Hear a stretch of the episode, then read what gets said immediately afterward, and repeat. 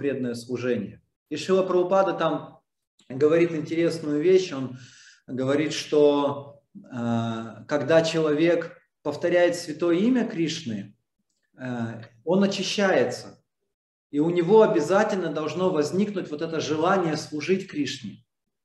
И вот если это желание есть, то это признак чистого сердца. Если человек с энтузиазмом как бы служит, да, то означает, что повторение святого имени э, Кришны принесло свой плод. Поэтому у него, ну, он и вдохновлен. И я вот вижу, это э, среди многих преданных, у меня тоже такой опыт есть.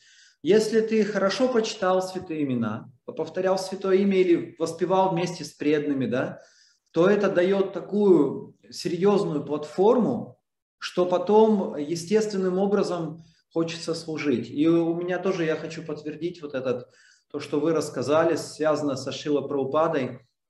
Вот особенно утром, когда еще только проснулся, и там вообще непонятно еще, что в голове.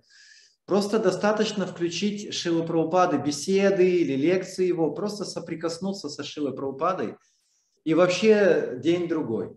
Абсолютно все в жизни начинает меняться, и как-то вот этот появляется основа. Вот у Шилы Праупады у него такой энтузиазм, просто соприкасаясь с ним, э, тоже хочется служить Кришне естественным образом. И я вот замечаю это даже, есть такие у меня жизнь домохозяина, как бы обычная, как у всех.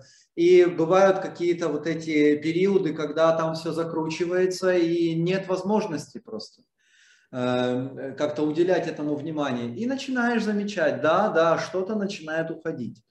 И только стоит обратить свой слух к словам Шилы Праупады, как э, снова возвращается желание служить Кришне. Вот какая-то это, я не знаю, что это за мистика, но это э, как бы факт, который может, ну, каждый, я думаю, подтвердить.